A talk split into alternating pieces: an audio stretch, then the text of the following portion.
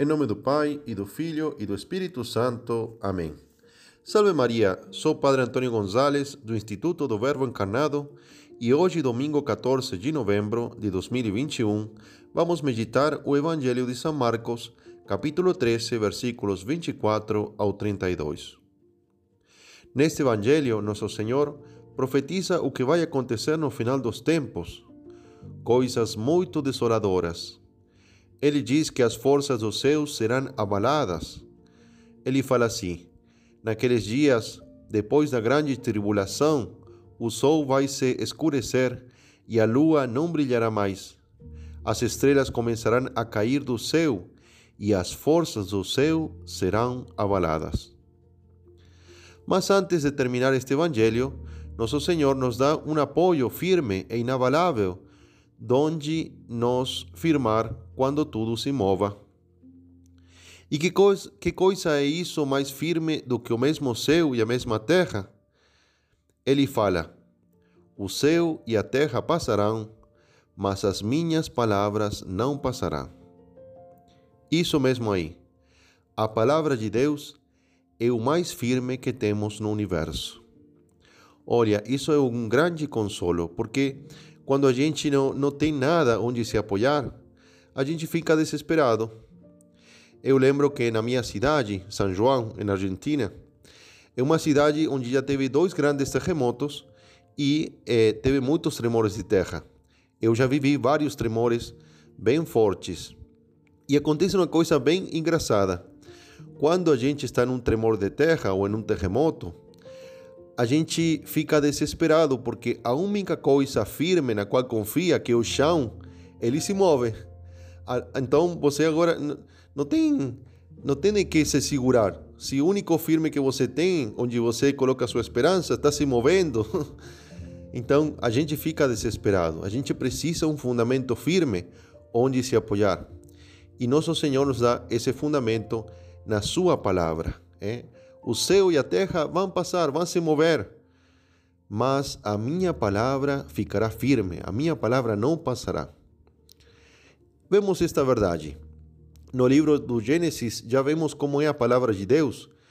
Deus fez, Deus falou: faça-se a luz, e a luz foi feita.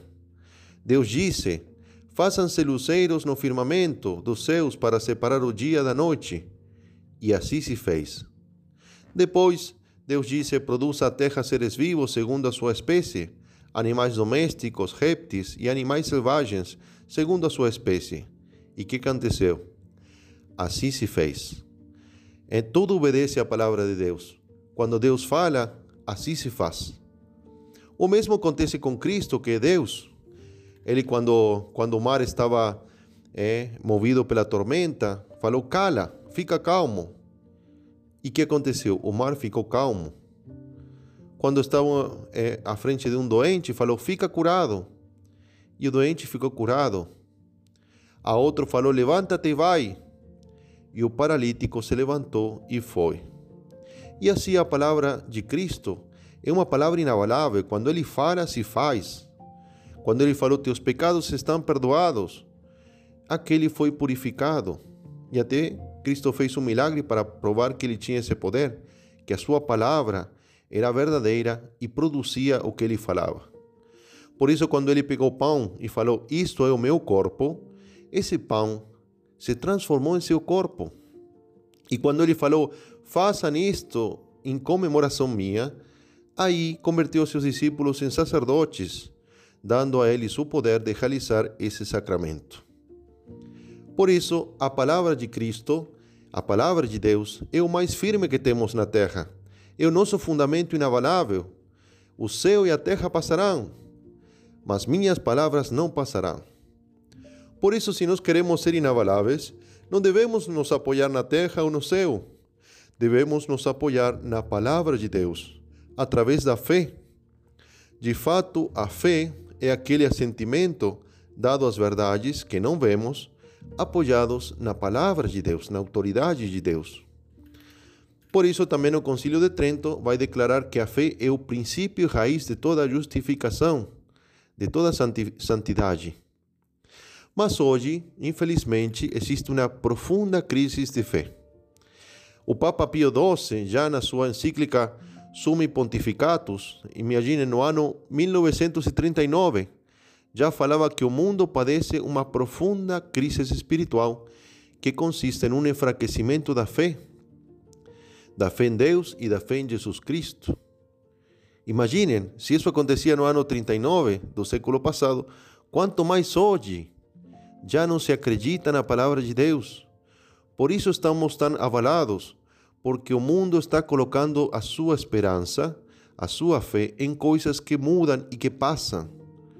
É aquele que coloca sua fé na saúde, vai perder, vai ficar abalado. Aquele que coloca a fé no dinheiro, no sucesso, vai ficar abalado. A fama, vai ficar abalado. A única coisa firme é que não vai se abalar é a palavra de Deus. Nessa mesma encíclica, o Papa Pio XII coloca a causa da crise de fé em duas, duas coisas principais: o desconhecimento das verdades da fé. É, a gente desconhece a palavra de Deus, não estuda, não vê. E a incompatibilidade entre aquilo que se crê e aquilo que se vive. Tem pessoas que conhecem, mas não vivem é por isso Cristo fala que, que aquele que, que escuta suas palavras e a pratica é como aquele que colocou sua casa na rocha firme, no fundamento firme. É, é o mesmo que estamos pregando agora. Por isso, a fé é, tem que não, não, não é uma coisa só interior, tem que se manifestar na vida, na atividade exterior do homem. Por isso, vamos pedir a Nossa Senhora que nos conceda a graça de acreditar na palavra de Deus, de colocar nosso coração, nossa fé, no fundamento inabalável da palavra de Deus, tentando de conhecê-la cada vez mais, conhecer a palavra de Deus, lendo a Sagrada Escritura, é, lendo o Catecismo da Igreja Católica, hum, que, que é a interpretação oficial da Igreja, é, e é, de, da, da, revelação, não? Por isso que é tão importante. E não somente tentando de conhecer a nossa fé, mas também de levá-la à prática.